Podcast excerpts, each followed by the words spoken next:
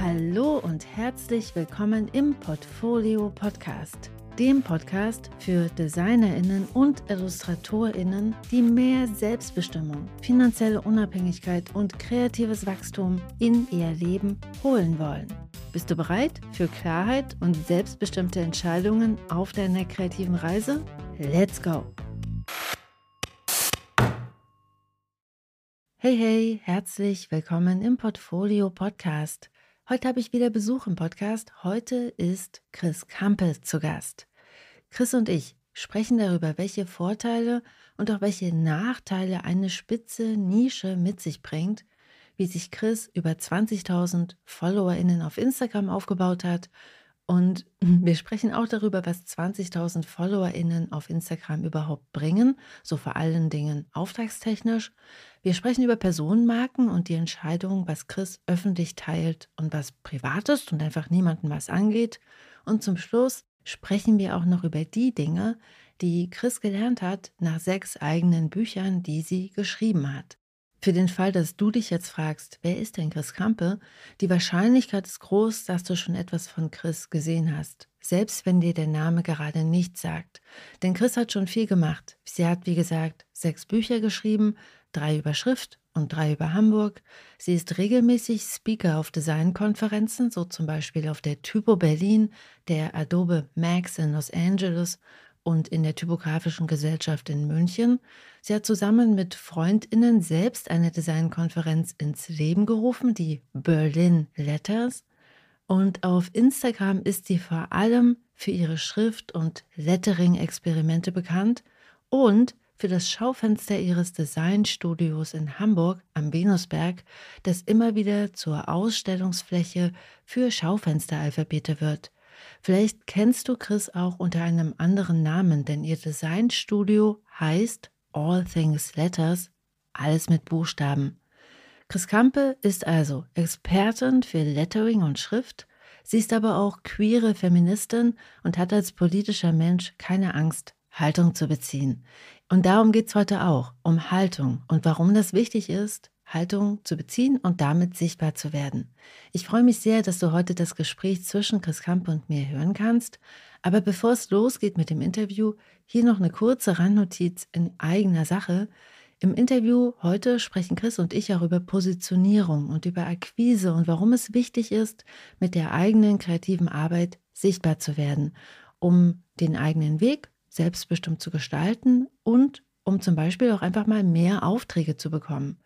Und wenn du jetzt denkst, ja, das will ich auch, aber ich weiß nicht wie, dann lade ich dich ganz herzlich in die Portfolio Akademie ein. Die Portfolio Akademie ist ein zwölf Monats Online-Programm für DesignerInnen und IllustratorInnen und darin positionierst du dich und zwar nachhaltig, also sowohl künstlerisch wie auch wirtschaftlich. Denn am Ende geht es ja um beides darum, dass du mit deiner kreativen Arbeit gut Geld verdienst, aber eben auch darum, mit deinen eigenen Interessen und Stärken etwas in der Welt zu bewirken und Haltung zu beziehen. In der Portfolio Akademie findest du heraus, was dich antreibt, aber du machst eben auch eine Marktanalyse und du formulierst dann damit ein knackiges Angebot und eine klare Akquise- und Marketingstrategie, Du machst also den Rundumschlag und bist am Ende nachhaltig positioniert und wirst sichtbar mit deiner kreativen Arbeit. Die nächste Portfolio Akademie öffnet bald, nämlich am 26. Februar 2024. Dann öffnen sich die Türen und diese öffnen sich einfach nur zweimal im Jahr und jeweils nur für eine Woche. Das heißt, nur in dieser einen Woche kannst du deine Teilnahme buchen. Danach schließen sich die Türen wieder und öffnen sich erst wieder ein halbes Jahr später. Aktuell kannst du dich ganz unverbindlich in die Warteliste eintragen, dann bekommst du alle Infos zur PA zwei Wochen früher und du bekommst sogar noch ein Special Wartelistenangebot, bevor die Türen sich offiziell öffnen. Eintragen kannst du dich unverbindlich unter www.diegutemappe.de slash PA, P wie Portfolio und A wie Akademie. Okay, Werbung Ende. Und damit lass uns mal keine Zeit verlieren und loslegen. Ich wünsche dir ganz viel Spaß und ganz viele Aha-Momente und Anregungen und Erkenntnisse mit Chris Kampe. Let's go!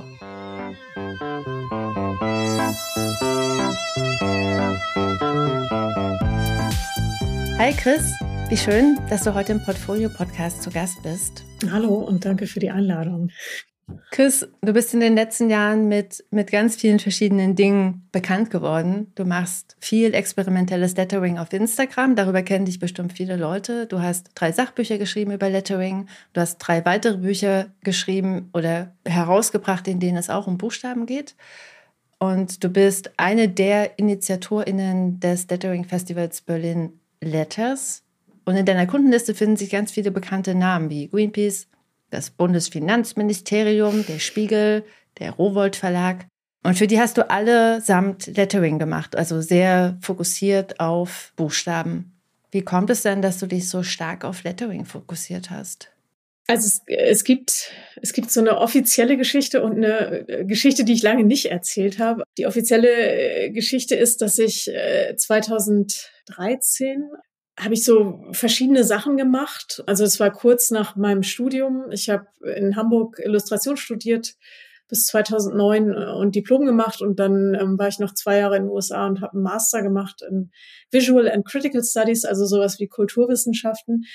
Und dann war ich aus den USA zurück, 2012. Und dann ging es irgendwie drum, okay, wie mache ich jetzt weiter? Arbeite ich weiter selbstständig? Das hatte ich so im Studium schon gemacht oder suche ich mir einen Angestelltenjob oder was mache ich eigentlich und so. Und dann so 2013 äh, habe ich ein Coaching gemacht und die Frau, mit der ich da gearbeitet habe, ähm, meinte hier, du machst irgendwie fünf verschiedene Sachen.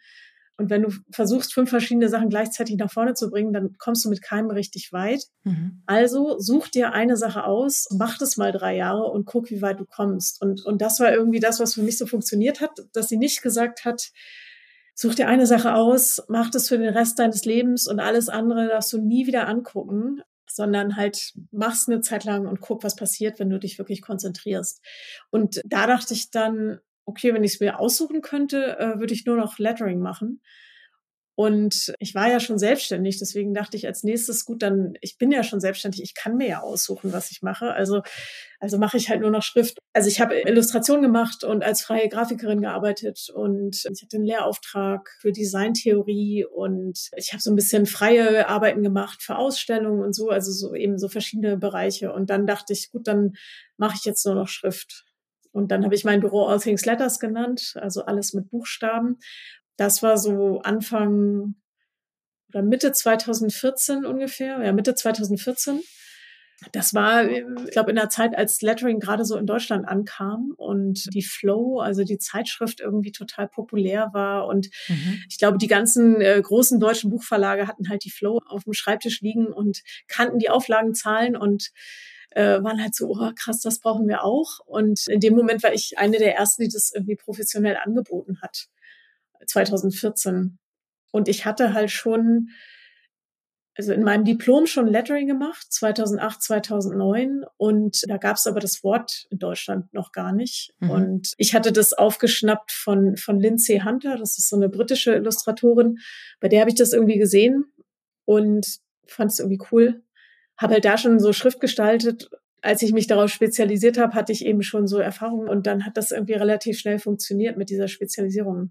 Ist das die offizielle Geschichte? Du hast gerade gesagt, es gibt so eine offizielle Geschichte und eine inoffizielle. Ja, also ich glaube, äh, offiziell und inoffiziell trifft es gar nicht so. Aber der eine Grund war, dass ich irgendwie dieses Coaching gemacht habe und, und Dagmar, mit der ich da gearbeitet habe, meinte, konzentrier dich mal und guck, was dann passiert. Und ich hatte aber auch keine Lust mehr aufs figürliche Zeichnen. Also ich habe eben Illustration studiert in Hamburg und dann so ein Theorie-Master gemacht und eine Masterarbeit geschrieben, unter anderem über so Gender-Darstellung in der Illustration. Und äh, wenn ich Figuren so zeichne, äh, dass sie aussehen wie ich, nämlich kurze Haare und irgendwie androgyn und so Sweatshirts, dann denken die Leute häufig, ach, das ist ein Junge. Oder dann kam irgendwie mehrmals die Frage, ja, aber ist das ein Junge oder ein Mädchen? Und das hat mich irgendwie so total genervt, weil ich dachte, hä, es ist einfach eine Linie, es ist halt eine Zeichnung und was jemand darin sieht, kann ich nicht beeinflussen. Und ich hatte dann die Frage umgetrieben, kann ich das beeinflussen? Damit habe ich mich dann sehr lange beschäftigt und unter anderem deswegen auch diesen Master gemacht. Und dann habe ich irgendwann eingesehen, aha, ja, okay, Illustration ist halt Kommunikation und wenn man was kommunizieren will, dann muss man halt Formen verwenden, die Leute auch verstehen. Also hantiert man da immer mit so visuellen Verkürzungen.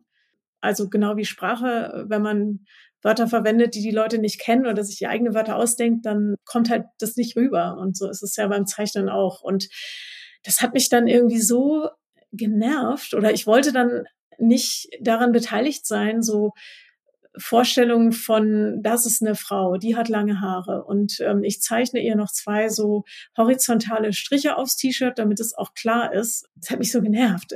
da wollte ich nicht dran beteiligt sein, weil mich das im wirklichen Leben auch so genervt hat, dass ich irgendwie immer wieder als Mann angesprochen wurde und das war auch ein Grund dafür zu sagen, so ich mache jetzt nur noch Schrift, dann habe ich davon meine Ruhe. Mhm. Und das hatte ich halt dann auch ganz lange.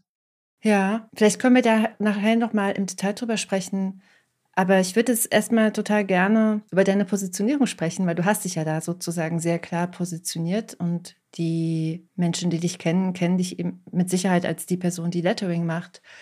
Wie kommen denn Aufträge zu dir? In den letzten Jahren tatsächlich viel über Instagram. Es hat sich ja sehr verändert, so in den letzten drei, vier Jahren. Aber die ersten Jahre kamen Aufträge viel über Instagram, aber jetzt gar nicht so, dass die Leute mir da irgendwelche direkten Nachrichten geschickt haben und mich beauftragen wollten, sondern eher so indirekt. Da sind ja einfach alle möglichen Leute und manche von denen arbeiten in Verlagen oder Zeitschriften. Und ich habe, als ich 2014 angefangen habe, einmal Akquise gemacht oder zweimal vielleicht, also zweimal so PDFs verschickt an, an Buchverlage. Und ich habe halt bei den Verlagen angefangen, weil ich nach dem Abi Buchhändlerin gelernt hatte und das war irgendwie die Branche, die ich am besten kannte und wo ich schon mhm. Leute kannte und dann habe ich eben da PDFs verschickt und da war die Rücklaufquote total gut. Also ich glaube so fünf PDFs und fünf Aufträge so ungefähr, weil das halt gerade alles so passte mit der Zeit. Und danach habe ich nie wieder PDFs verschickt, sondern das kam immer alles so von selber über Instagram und, und von selber heißt halt dadurch, dass ich jahrelang jeden Tag gepostet habe, ähm, zeitweise auch dreimal am Tag gepostet habe. Also ich habe total viel Zeit damit verbracht.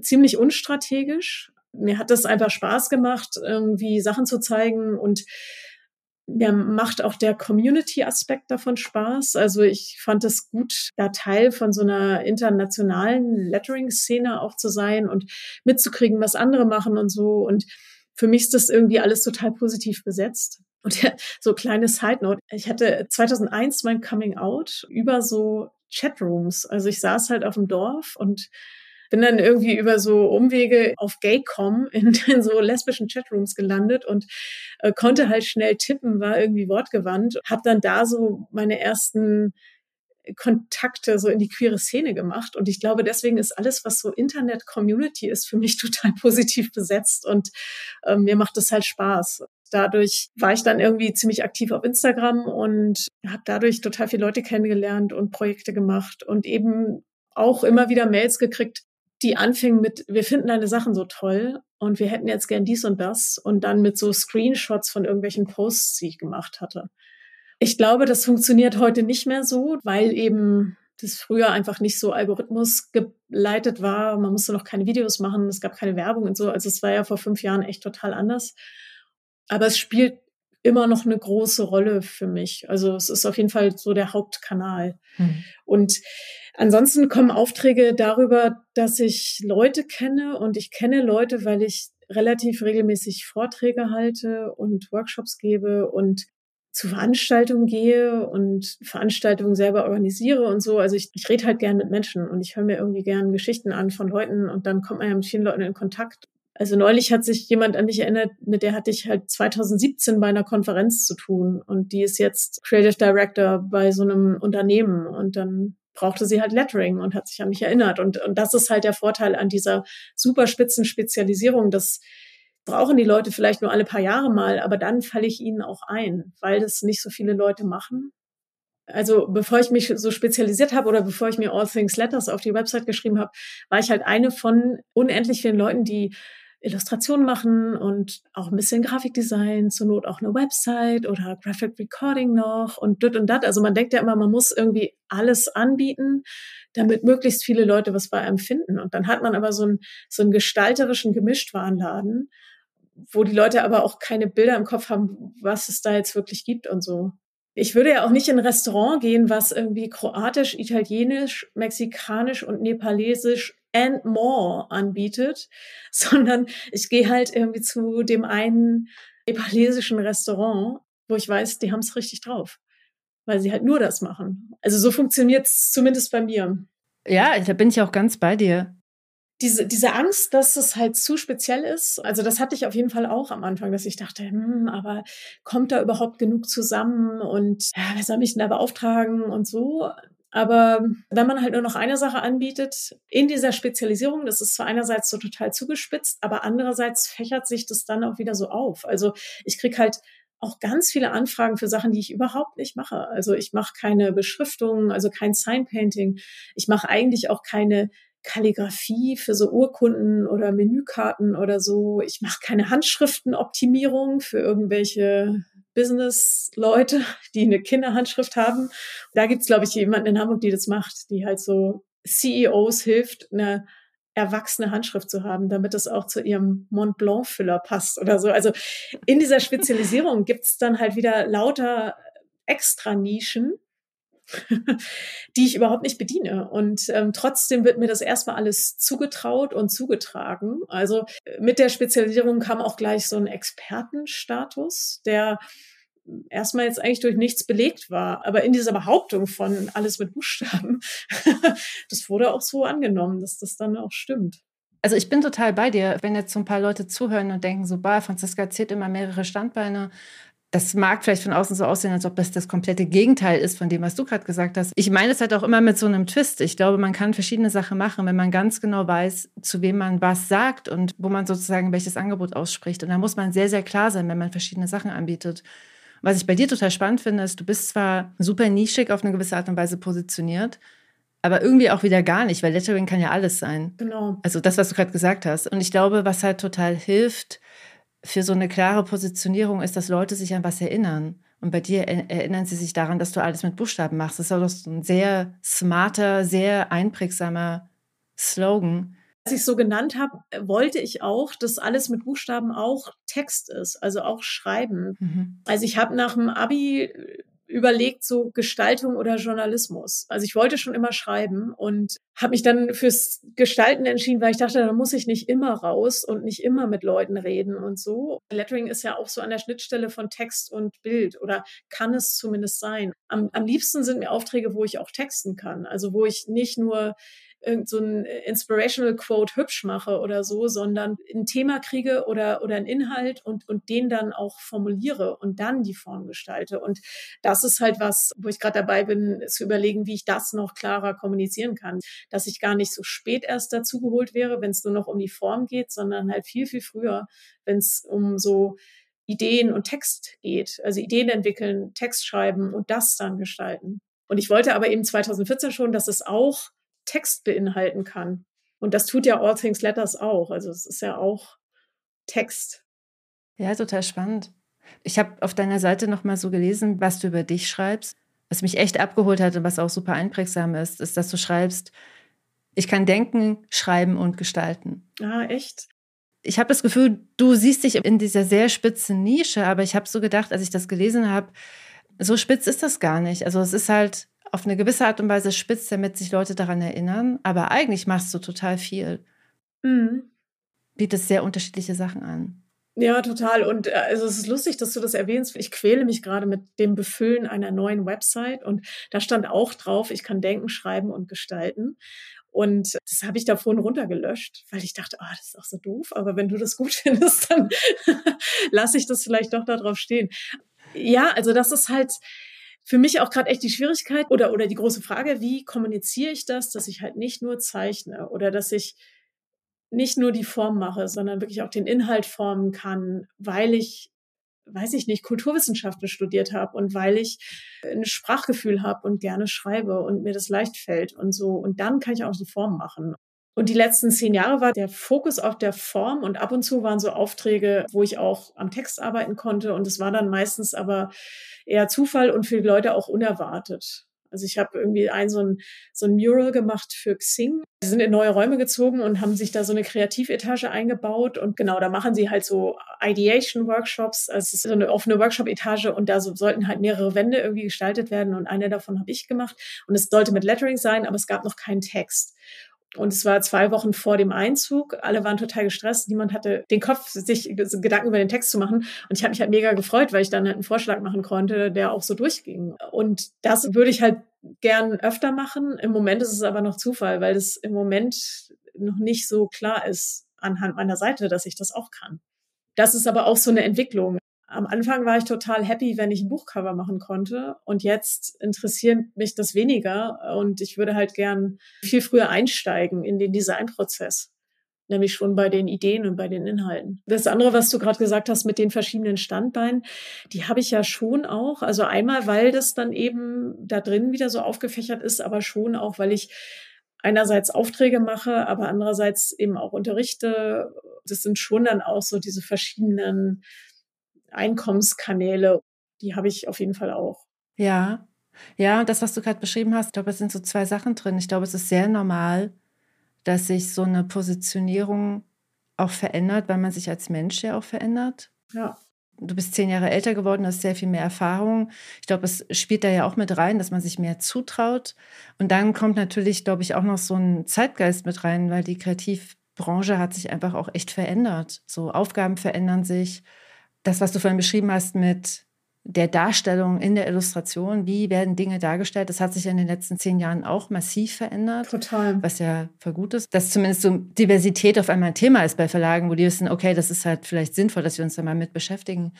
Was ich halt total schön finde, ist, dass von außen sieht das bei dir so aus, als ob du dir so einen Raum geschaffen hast, in dem es einerseits leicht ist für Personen von außen zu verstehen, was du tust, also sich an dich zu erinnern. Lettering ist ja im Moment das Wort, woran sie sich erinnern. Und gleichzeitig ist da aber auch Raum drin, um zu wachsen und, und dich auch zu verändern, weil ich glaube, es ist halt total wichtig und angemessen, weil wir ja Menschen sind und uns halt nun mal weiterentwickeln, hoffentlich. Ja, genau. Also das glaube ich auch, dass das normal ist, nach zehn Jahren so rauszuwachsen. Also ich hatte in den letzten zwei, drei Jahren wirklich so ein Gefühl von so Enge in dieser Nische, in der ich da so bin und auch mit dem Begriff, weil Lettering, ich glaube, das, was inzwischen Leute vor Augen haben bei Lettering, ist halt so eine schnörkelige Pinselschreibschrift. Ja, das habe ich auch gemacht, da habe ich sogar ein ganzes Buch drüber geschrieben, aber ich neige auch dazu, jetzt eher zu sagen, ich gestalte Schrift oder ich mache irgendwie Schriftgestaltung und so. Das trifft es halt auch nicht so ganz, aber dieser Begriff Lettering ist halt auch so ein bisschen vielleicht nicht gerade verbrannt, aber ich glaube, was da so die Assoziation ist, ist immer so hübsch und dekorativ und irgendwie so lieblich und so hat sich ja so parallel entwickelt. Also eine Zeit lang hatte ich auch den Eindruck, dass so Handlettering ist so das, wie das im Hobbybereich genannt wird, wo es halt eben viel so dekorative Schreibschriften und also Brushlettering ist und Lettering ist dann eher so in so einem Designbereich, wo es halt um Schriftgestaltung geht. Und inzwischen bin ich mir da aber auch nicht mehr sicher, ob es diese Trennung so gibt. Aber ich fühle mich von dem Begriff auch eher eingeschränkt im Moment. Und ich überlege halt, ähm, wie ich es noch nennen könnte, vor allen Dingen, wenn es mehr um Inhalte geht. Ich habe neulich irgendwie den Begriff Word Art aufgeschnappt und das ist dann, glaube ich, eher in so einem künstlerischen Kontext. Also ich suche eigentlich nach Wegen, das für mich wieder zu öffnen. Und das finde ich auch vielleicht einen interessanten Aspekt von Spezialisierung und von Nische. Also, dass bei mir jetzt gerade eigentlich die Frage ist, wie komme ich da wieder raus? Oder, oder wie mache ich das wieder weit? Ja, darf ich einen Vorschlag machen? Ja. Mit einer Frage. Verstehst du dich als Personenmarke? Weil das wäre ein Weg nach draußen.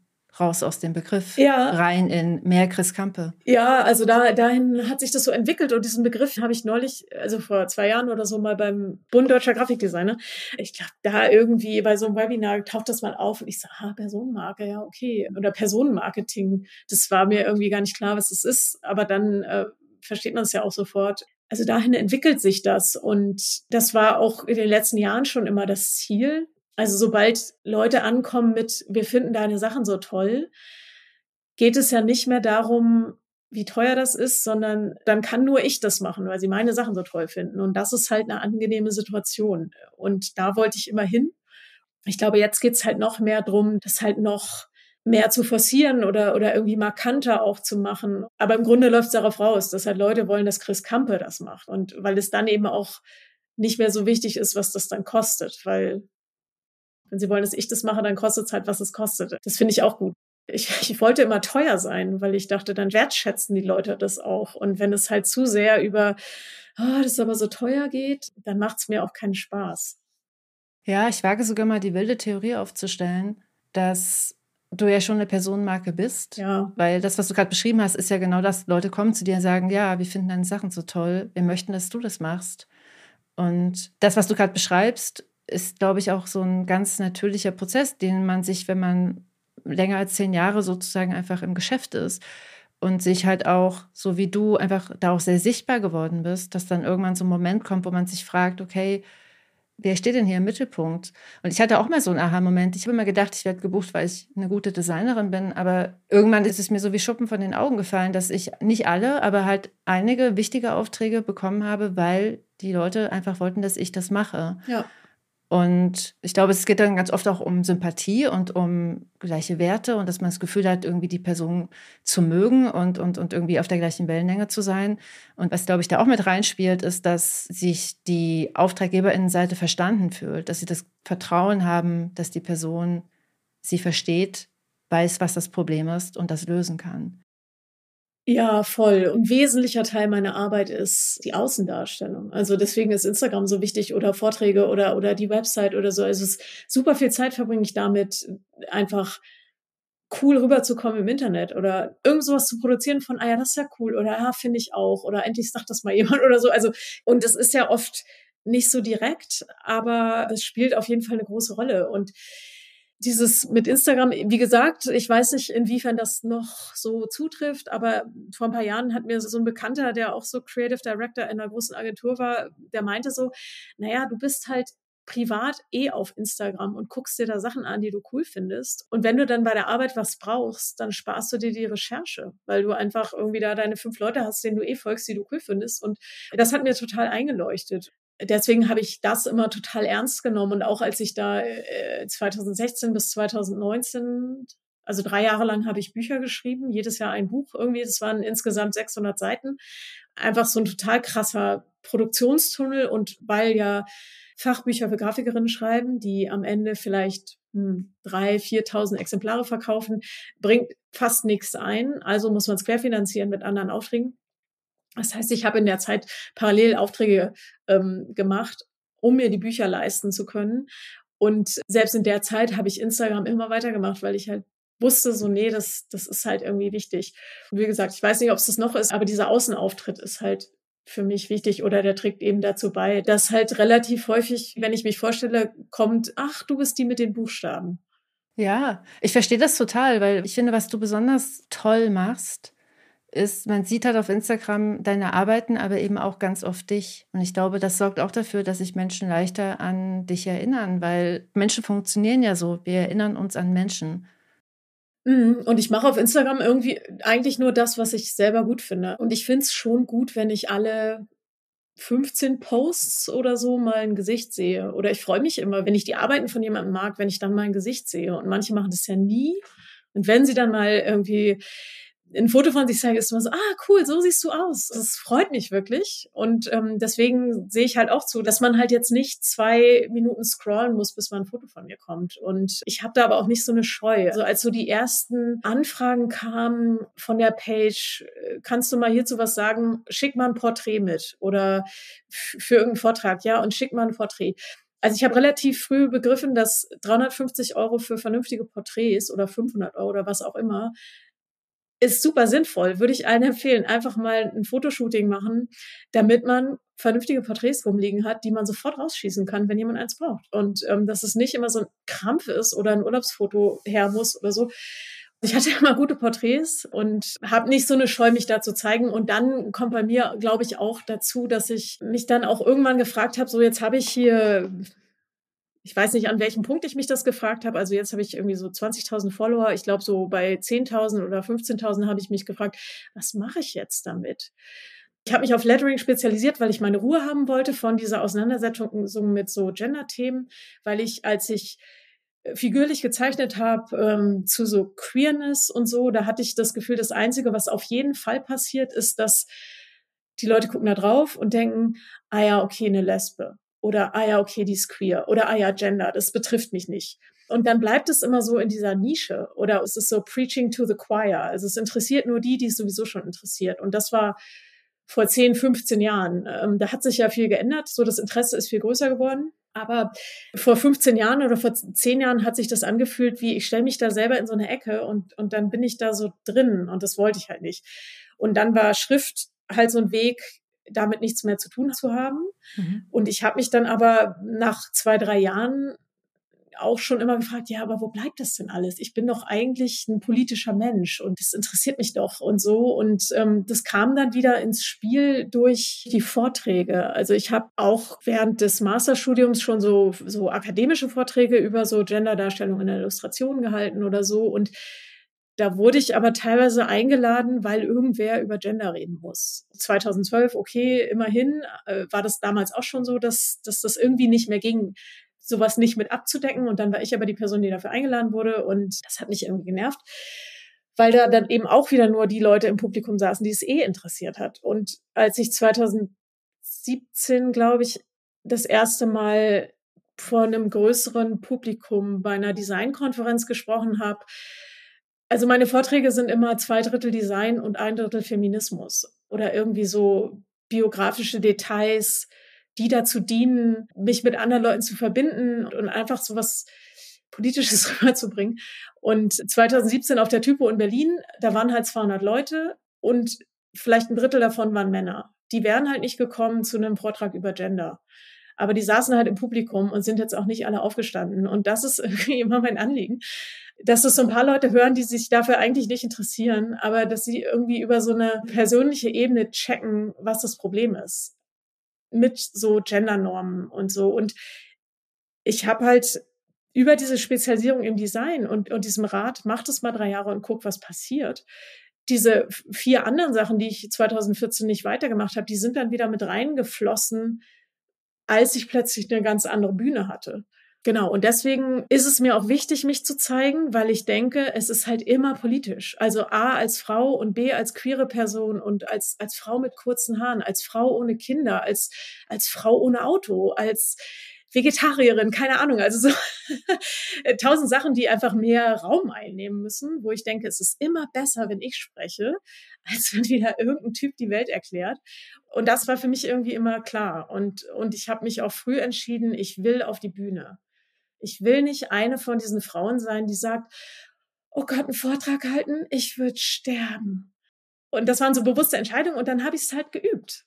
Also ich kann das auch nicht, weil's, weil ich so toll bin oder so, sondern weil ich es geübt habe. ja. Und ähm, das rate ich auch allen anderen, insbesondere Frauen und queeren Leuten oder, oder Leuten, die einer Gruppe angehören, die einfach mehr Sichtbarkeit und Aufmerksamkeit braucht. Das stört mich auch immer, wenn gerade Frauen damit so zurückhaltend sind, mit so, oh nee, das ist mir so unangenehm mit Fotos oder oh nee, auf die Bühne, oh nee, ich würde sterben. Ey Mann, mir ist total klar, und das will ich jetzt auch nochmal sagen, mhm. das Verhalten von Einzelnen kann keine strukturellen Probleme lösen. Und die Benachteiligung von Frauen ist ein strukturelles Problem, was Jahrhunderte alt ist. Und es wird niemand dadurch lösen, dass sie ihr Mindset irgendwie verbessert oder einfach mutiger ist und rausgeht und so. Überhaupt nicht. Und das muss man auch sich total klar machen. Aber trotzdem ist individuelles Verhalten so ein kleiner Baustein. Und an irgendeiner Stelle zu entscheiden, ich gehe jetzt raus, nicht nur für mich, sondern für alle anderen, ist eine total gute Entscheidung. Mich hätte das vor 20 Jahren ermutigt, jemanden wie mich auf der Bühne zu sehen. Und wenn es zwei andere Leute ermutigt, heute immer noch, dann hat sich das total gelohnt. Es ist gut, dass du das nochmal sagst. Ich habe in meinem HAW-Kurs so eine Übung gemacht mit meinen Studierenden, wo sie Vorbilder vorgestellt haben und Figuren, die sie begleitet haben in ihrer Kindheit. Und ich mache das dann halt, habe das dann immer mitgemacht, um sozusagen mich auf die gleiche Ebene zu begeben und habe halt meine Figuren vorgestellt, die mich in meiner Kindheit begleitet haben. Und dann saß da so eine junge Studentin und hat mich mit großen Augen angeguckt und hat gesagt, aber das sind doch alles Männer. Und dann habe ich so habe ich so gedacht, ja, das stimmt, oh mein Gott. Und dann dachte ich aber auch so, ja, aber ich bin in den 80ern groß geworden, da gab es halt einfach keine coolen Frauenfiguren im Fernsehen, so, oder nur ganz, ganz wenige. Ja, voll. Also das habe ich auch immer gedacht. Wenn ich gewusst hätte, dass all die coolen Popstars der 80er queer waren, also ich meine, Boy George, George Michael, mir fallen jetzt auch nur Männer ein, aber so alle coolen Leute waren queer. Wenn ich das gewusst hätte, ich dachte, die wären weird. Ich dachte, die wären einfach komisch. Und das hätte es echt viel einfacher gemacht. Genau, ich hatte mein Coming Out 2001, da gab es gerade so Dial-Up-Modems und, und irgendwie Internet und es war halt auch schon voll, oh Gott, ich kann jetzt hier äh, so, ich habe irgendwie Zugang. Ich weiß nicht, wie das nochmal fünf oder zehn Jahre früher war. Und ich glaube, heute ist es auch ganz anders, weil es wirklich viel, viel leichter ist, sich mit, mit ähnlichen Menschen zu verbinden und so. Und trotzdem spielt es immer noch eine Rolle. Ich freue mich halt immer noch total, wenn Caroline Imke den, den Friedenspreis des deutschen Buchhandels äh, kriegt oder Antje Ravik-Strubel irgendwie den deutschen Buchpreis oder so. Die sehen halt aus wie ich. Die haben auch kurze Haare. Die sind irgendwie androgyn und haben halt nicht so eine auf Männer bezogene Weiblichkeit, die mich nie interessiert hat irgendwie. Und sich zu sehen spielt ja in jedem Alter eine Rolle oder sich irgendwie repräsentiert und wieder gespiegelt zu sehen. Ja, total. Mal so eine andere Frage dazu. Entscheidest du, was du von dir und deinem Privatleben bewusst zeigen möchtest? Und wie triffst du die Entscheidung, was zeige ich, was zeige ich nicht? Oder triffst du die überhaupt? Ja, ich habe in Hamburg ja am Venusberg so ein Ladenbüro, also drei Seiten Wand, eine Seite Glas. Das ist ähm, total öffentlich. Also alle können sehen, ob ich da bin, was ich da mache. Und das habe ich im Sommer 2014 bekommen und parallel dazu habe ich mit Instagram angefangen. Und eben also so bei 500 Followern dachte ich so, okay, wer seid ihr? Was wollt ihr von mir? Und, und da habe ich halt so ein bisschen mir so eine innere Liste gemacht, was ich zeige und was ich nicht zeige. Und ich zeige so gut wie nie Sachen von zu Hause. Also wie ich wohne, wo ich wohne, das, das geht irgendwie niemandem was an, weil halt dieses Büro schon so offen ist. Inzwischen zeige ich öfter mal ja auch Sachen mit Hari, mit meiner Freundin. Auch da wieder, weil ich es politisch finde, weil ich es irgendwie wichtig finde. So. Also das, das ist so Privatleben, aber aus so einer politischen Motivation. Ich glaube, wenn wir jetzt nach Italien in Urlaub fahren würden, würde ich da jetzt nicht die ganze Zeit irgendwelche Stories machen oder so. Aber wenn ich mit Harry auf eine Demo gegen die AfD gehe, dann mache ich davon Fotos. Ich überlege schon ziemlich genau, was ich zeige. Hast du sozusagen so Themenfelder definiert oder woran machst du das aus?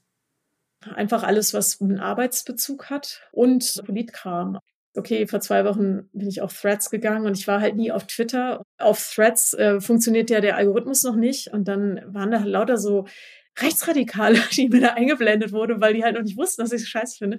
Und ich war total irritiert, weil ich irgendwie damit sonst nie direkt in Berührung komme und ich dachte, hä, das, das, das meinen die ja nicht ernst, oder? Und von daher war jetzt Threads in den letzten vier Wochen so ein totaler Realitätscheck für mich. Und ähm, da habe ich unter anderem erfahren, dass Leute nicht auf Demos gehen, weil sie nicht als links gelten wollen. Und dann dachte ich so, hä, was? Also ich finde es total wichtig, irgendwie zu sagen, Leute, ich gehe auf eine Demo. Und nicht für die, die auch sowieso immer auf die Demos gehen, sondern für die zweieinhalb Leute, die vielleicht nie auf Demos gehen und die aber Lettering cool finden und mir wegen Lettering folgen.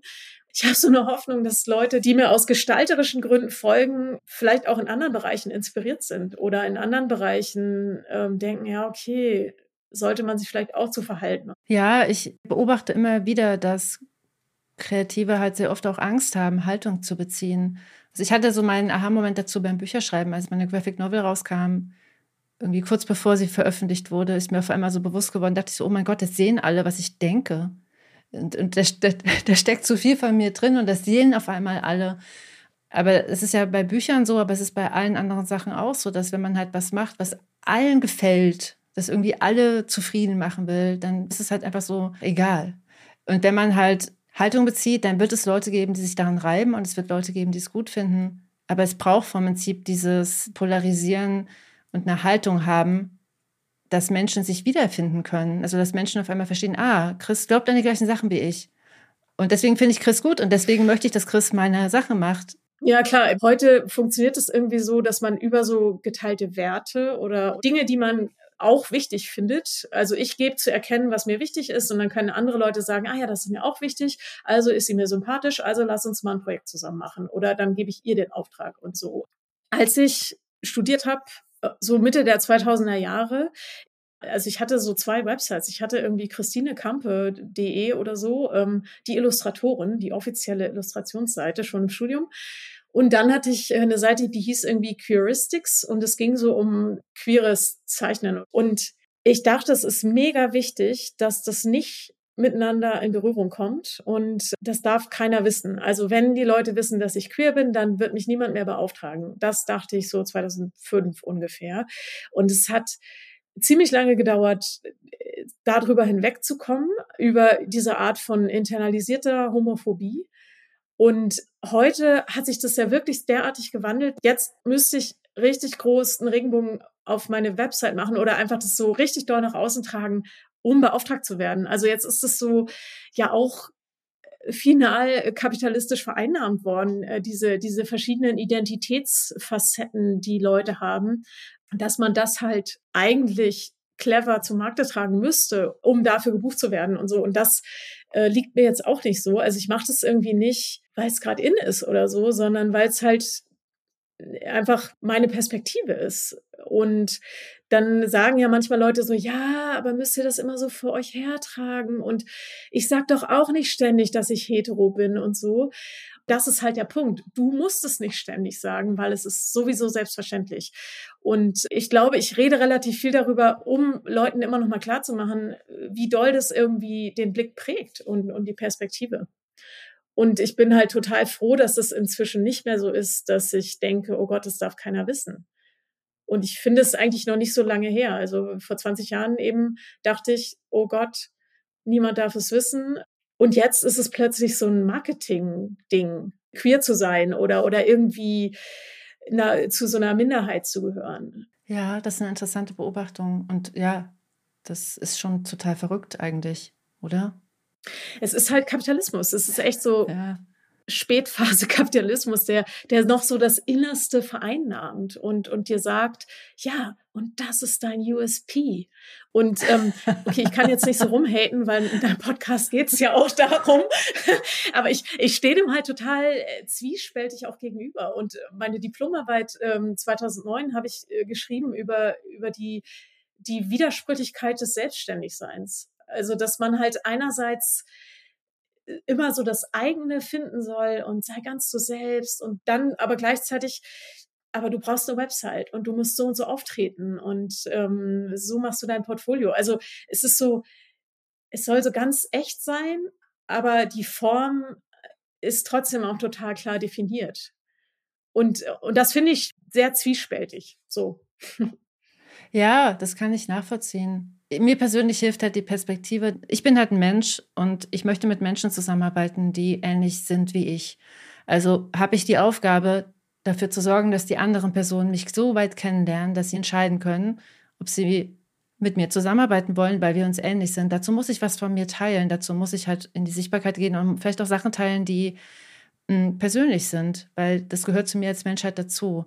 Ja. Und so sehe ich das. Also ich finde es halt wichtig, sich selbst so gut zu kennen, sich zu trauen, raus in die Sichtbarkeit zu gehen und vielleicht auch so stabil in sich selbst zu sein, dass man das auch aushält, weil da muss man ja auch sagen, das ist halt auch mit ähm, Risiko verbunden, wenn man sich so ehrlich zeigt, macht man sich angreifbar und es wird auch Leute geben, die dann sich daran reiben, so und das ist total okay. Wollen wir vielleicht noch mal noch mal so zum Ende hin auch noch mal über deine Bücher sprechen, um jetzt noch mal so einen harten Cut zu machen? Mhm. Weil hier hören mit Sicherheit einige zu, die gerne Bücher machen wollen. Und du hast ja wirklich viele Bücher gemacht und ähm, viele Bücher geschrieben. Vielleicht erstmal so als Einstiegsfrage, planst du noch mehr Bücher zu machen, noch mehr Bücher zu schreiben? Also ich habe viele Ideen und ich habe einen Roman angefangen. Also das ist nochmal eine ganz eigene Geschichte. An dem arbeite ich schon seit drei Jahren und äh, so on-off und ich weiß auch nicht, immer noch nicht, ob er fertig wird. Das lasse ich mal außen vor. Aber ich habe ein Sachbuch, wo ich auch schon, glaube ich, so 75 Seiten geschrieben habe. Und das hängt, glaube ich, einerseits daran, dass ich irgendwie dann doch äh, bei dem Thema, also es geht ums Schreiben, also nicht literarisches Schreiben, sondern so Gebrauchstexte schreiben weil mir fällt es leicht und ähm, ich kenne aber viele Leute, die sich total quälen. Also das Buch heißt, also der Arbeitstitel ist Schreiben für Designer und das sind irgendwie so Schreibtipps für die Leute, die immer zu mir kommen und sagen, kannst du das mal lesen und überarbeiten? Und ich dachte, wenn ich alles, was ich äh, immer so an Tipps habe oder, oder mit solchen Texten mache, mal aufschreibe, dann könnte ich das immer verteilen, wenn wieder jemand ankommt. Genau, und das hängt gerade dran, dass ich, glaube ich, doch denke, oh, aber ich kann das ja eigentlich gar nicht und was habe ich dazu zu sagen und oh, schreiben, oh, weiß auch nicht. Also an so einer Unsicherheit und andererseits, da ich diese sechs Bücher oder so geschrieben habe, ich habe gerade echt keine Lust mehr mit Verlagen zusammenzuarbeiten und ich habe dafür noch keine Lösung. Also ich will auch nicht unbedingt selber Bücher drucken lassen und in Umschläge stecken und durch die Welt schicken, oder auch nur in Deutschland verschicken. Und E-Book weiß ich jetzt auch nicht so. Also so die verschiedenen Möglichkeiten, die es so gibt, Inhalte ohne Verlage zu, zu veröffentlichen und, und trotzdem damit Geld zu verdienen. Da habe ich jetzt auch noch nicht das perfekt gefunden. Und deswegen liegt es so rum, obwohl es mir eigentlich am Herzen liegt. Also ich habe weitere Buchideen und die verfolge ich gerade nicht, weil es immer so viel Arbeit ist und so eine krasse Anstrengung, das fertig zu kriegen. Meistens dauert es bei mir so ein Jahr. Und finanziell ist es einfach, irgendwer verdient damit Geld, ich bin's nicht. Hm. Ich habe so eine, so eine Excel-Tabelle gemacht mit all meinen Büchern und die ganzen Honorare, die ich dafür gekriegt habe und so. Ich glaube, das sind jetzt so nach zehn Jahren, über zehn Jahren, äh, das erste Buch ist 2010 erschienen, okay, 14 Jahre es sind so 38.000 Euro für sechs Bücher. Ich habe auch so eine Excel-Tabelle. ja, also 6.000 Euro pro Buch. Und es hat jeweils ein Jahr gedauert. Also nicht alles, aber so im Schnitt. Gerade diese textintensiven Anleitungsbücher, diese Lettering-Bücher, die ich geschrieben habe, ähm, jeweils 200 Seiten Text für ein so spitzes Publikum, dass es eben wirklich nur ein paar tausend Exemplare verkauft und auch nicht übersetzt wird, weil es zu dem Thema genug originalsprachliche Bücher gibt und es wäre halt viel zu teuer, diese 200 Seiten Text zu übersetzen. Also man tut sich auch keinen Gefallen, wenn man viel schreibt. Ja, das habe ich jetzt halt ein paar Mal gemacht und jetzt bin ich echt abgegessen. Von daher, also so, man, ich finde, man kann Bücher nur trotzdem machen. Man kann Bücher nur aus anderen Gründen machen. Also sei es, um sich als Expertin zu positionieren oder aus, ich weiß nicht, Eitelkeit oder äh, aus Idealismus oder weil man zu viel Geld hat, keine Ahnung. Ich kann damit kein Geld verdienen. Dann müsste ich andere Sachen schreiben, die wirklich ganz andere Auflagen erreichen und international lizenziert werden. Ja, um mit Büchern Geld zu verdienen, braucht man hohe Auflagen. Ist das so die größte Challenge, mit der du dich auseinandersetzen musstest, der finanzielle Aspekt oder gab es noch andere Herausforderungen, die dich überrascht haben? Ich wollte halt Bücher schreiben, weil ich eben, ich lese total viel, ich lese irgendwie jeden Tag und ich habe Buchhandlerin gelernt. Ich habe irgendwie in der Buchhandlung gestanden mit 18 und dachte, oh, eines Tages ein Buch mit meinem Namen drauf. Und, und das habe ich dann halt gemacht. Und ich habe irgendwann so einen Moment gehabt, wo ich dachte, okay, ich will Bücher machen. Das ist einfach so dann muss ich Wege finden, mir das zu finanzieren. Und ich habe mir das im Grunde durch Workshops finanziert. Also das Geld, was über die Workshops relativ leicht reinkam, ging dann halt in die Zeit, die die Bücher beansprucht haben. Also das erste Buch war echt eine Qual, das Handbuch Handlettering oder das erste Buch mit viel Text. Vorher war eben Hamburg Alphabet und toller Ort. Ich hatte halt total Angst, was falsch zu schreiben und ähm, hatte halt auch immer so die, die Berliner Typo-Szene im Kopf und dachte, oh Gott, irgendwie, die gucken sich das dann an und dann heben sie nur so mitleidig eine Augenbraue und sagen so, netter Versuch. Und also es war totaler Stress und dann habe ich deswegen auch so diese ganzen Illustrationen, die da drin sind, so ganz pingelig gezeichnet und war dann in so einer totalen Anspannung, weil ich irgendwie halt Angst hatte, was falsch zu machen. Und im Nachhinein dachte ich, naja, die Leute, die wirklich Ahnung haben, die gucken sich ja so ein Buch nicht an. Und ich habe aber eine praktische Lösung dann unterwegs auch noch gefunden, indem ich mir zwei Kolleginnen gesucht habe, die das gegengelesen haben oder die zumindest so diese inhaltlichen Kapitel gelesen haben und, und da so Feedback zugegeben haben. Also für Leute, die gerne Fachbücher schreiben wollen, ist auf jeden Fall gut, da Leute ins Boot zu holen, die das nochmal gegenlesen, äh, um da so ein bisschen Stress abzubauen. Und schwierig war auch, dass ich dachte, also ich habe das geschrieben, da hatte ich ungefähr drei Workshops gegeben und das seit zwei Jahren Lettering gemacht oder so. Ich dachte, ja, jetzt schreibe ich mal ein Buch, irgendwie kein Problem und habe dann halt irgendwie nach drei Wochen gemerkt, ey, ich weiß überhaupt gar nichts. Also so das Unterrichten und das Anwenden ist ja irgendwie das eine, aber das in so einer linearen Buchstruktur Leuten vermitteln, ist einfach eine komplett andere Sache. Also dachte ich dann, gut, dann recherchiere ich jetzt und suche mir das zusammen. Und beim Recherchieren habe ich aber gemerkt, es gibt halt gar nicht so die eine Regel. Ich dachte immer, ich muss halt die Regeln finden und dann schreibe ich die alle auf und dann ist ja gut. Und sondern es gab halt irgendwie zu jeder Fragestellung fünf oder sechs verschiedene Ansätze, die sich teilweise widersprachen. Und am Ende hieß es immer, ja, das muss man so nach Auge machen. Hauptsache sieht gut aus. Ja, und dann musste ich mir halt selber überlegen, was finde ich denn und wie begründe ich das und so. Und ich habe halt äh, so ein totales Thema mit Normen und Regeln vielleicht aus nachvollziehbaren Gründen. Also ich glaube schon einerseits wegen so dieser, dieser Gender-Thematik mit so, okay, ich, ich habe jetzt keine langen Haare, ich, ich, ich bin nicht super feminin, was mache ich denn jetzt?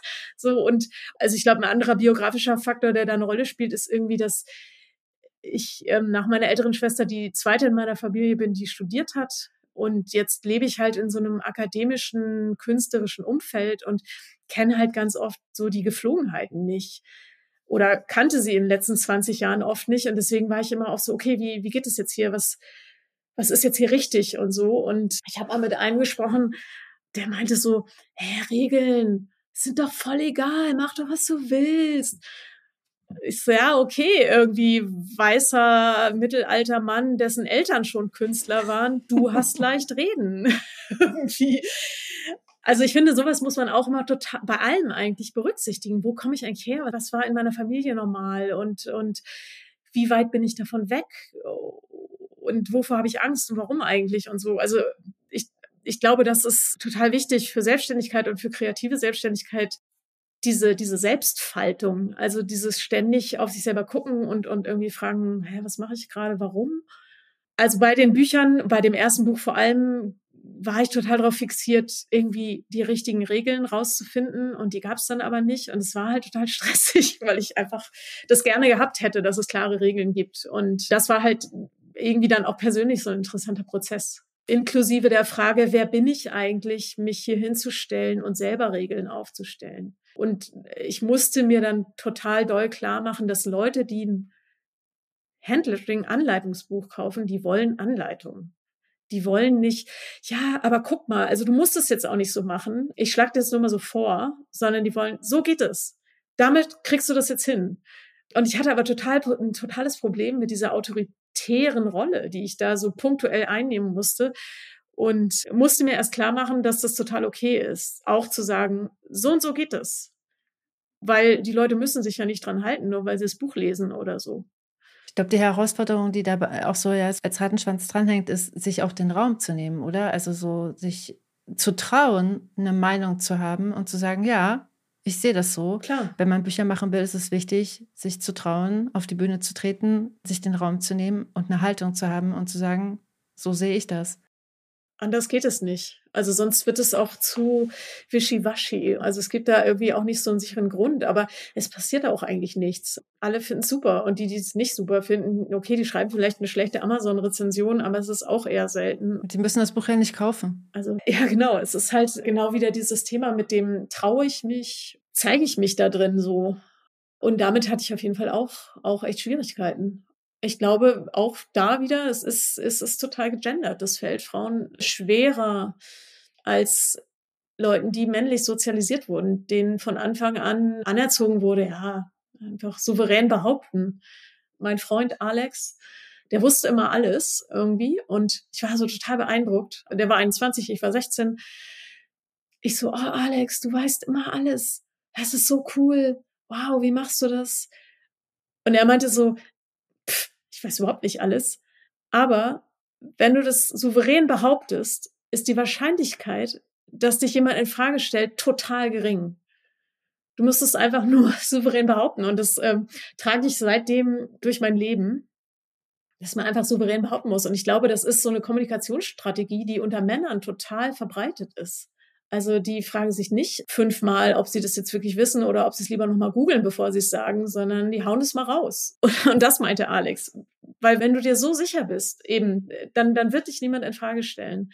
Und ich habe es schon öfter ausprobiert, es funktioniert ziemlich gut. Ja, und hier schließt sich halt auch so schön der Kreis zu dem Positionierungsthema, weil da ist es ja auch so. Du hast es vorhin selbst gesagt. Du hast dich mit Lettering positioniert und hast dann einfach am Anfang auch erstmal einfach nur behauptet, dass du jetzt Expertin darin bist, ja. ohne eigentlich die Referenzen zu haben. Das ist ja genau das Gleiche. Und diese Aufgabe hat vom Prinzip jede Person, die sich selbstständig macht, Man muss halt irgendwann sich entscheiden, wofür möchte ich stehen, da muss man das erstmal behaupten. Genau. Und am Anfang hat man keine, weiß ich nicht, Preise und, und, und Referenzen, die sagen, ja, Franziska hat hier recht, sondern man muss sich einfach trauen. Wenn man das souverän macht, glauben einem die Menschen und das ist was total Gutes. So. Apropos äh, souverän behaupten und Sachen üben. Also ich habe am Anfang mich vor den Spiegel gestellt und Tagessatz sagen geübt. Ich habe mich vor den Spiegel gestellt und geübt zu sagen, mein Tagessatz sind 600 Euro. Mein Tagessatz sind 800 Euro. Und dann nichts mehr. Nicht lächeln, nicht irgendwie sagen, ja, aber es, also wenn es nicht drin ist, dann, dann kriegen wir das schon irgendwie hin. Mein Tagessatz sind 1000 Euro. Und dann die Stille aushalten. Das kann man immer machen. Ja. also es ist einfach alles Übung und, und auch so dieses Aushalten. Und, und das fiel mir, glaube ich, jetzt gerade ein, weil das ja auch so ein souverän Behaupten ist. Ja. Ich stelle das jetzt mal in den Raum und da steht es dann. Und dann mal gucken. Ja, voll guter Tipp. Mir hat das auch mal jemand gesagt, und zwar eine Person, die unglaublich teure Espressomaschinen für Restaurants verkauft hat. Und die hat auch gemeint, ich sage den sehr hohen Preis und dann halte ich die Stille aus. Ja. Voll gut. Vielleicht so als Abschlussfrage, wenn du so eine Zeitreise machen könntest und nochmal zehn Jahre zurückreisen würdest zu dir selbst, was würdest du dir selbst raten? Nach zehn Jahren Selbstständigkeit, nach zehn Jahren erfolgreicher Selbstständigkeit, der jungen Chris Kampe, die gerade so ganz frohen Mutes losstiefelt? Ich glaube, ich würde mir sagen, dass ich mich viel weniger anpassen muss, als ich denke. Das ist ein guter Rat. Ja.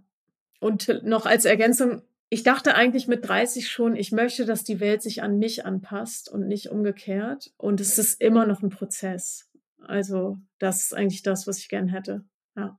Dankeschön, Chris, für dieses tolle Gespräch und gerne, dass du uns so mitgenommen hast und dein Wissen geteilt hast.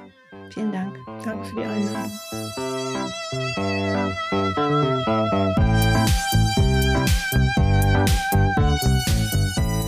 So, wie sieht's bei dir jetzt aus? Hattest du Aha-Momente? Und wie ist das denn bei dir? Verstehst du dich als Personenmarke? Und für welche Themen stehst du? Und wenn du jetzt denkst, ja, ich will, ich will mich klar positionieren, ich will mich vielleicht auch spezialisieren in einer Nische und vor allen Dingen will ich sichtbar werden mit meiner kreativen Arbeit und du hast aber keine Idee, was der nächste sinnvolle Schritt ist, dann habe ich dir hier noch was mitgebracht. Ich habe ein Quiz entwickelt, das genau das macht. Es zeigt dir auf, welcher Schritt auf deinem kreativen Weg jetzt gerade sinnvoll ist und stellt dir außerdem noch als Ergebnis eine Playlist mit Portfolio-Podcast-Folgen zusammen, die dir beim Lösen deiner nächsten Aufgabe helfen. Du bekommst also eine Liste von Podcast-Folgen, die genau passend sind für deine aktuelle Situation. Das Quiz ist komplett kostenlos und du findest es unter www.diegutemappe.de slash quiz. Und den Link dazu packe ich dir auch in die Show Notes. Und damit bin ich gespannt, was du mit dem Wissen der heutigen Folge für dich machst. Dabei wünsche ich dir viel Erfolg und viel Spaß auch. Und ich wünsche dir für heute alles Liebe. Wir hören uns wieder nächste Woche. Ich freue mich auf dich. Bis dahin. Tschüss.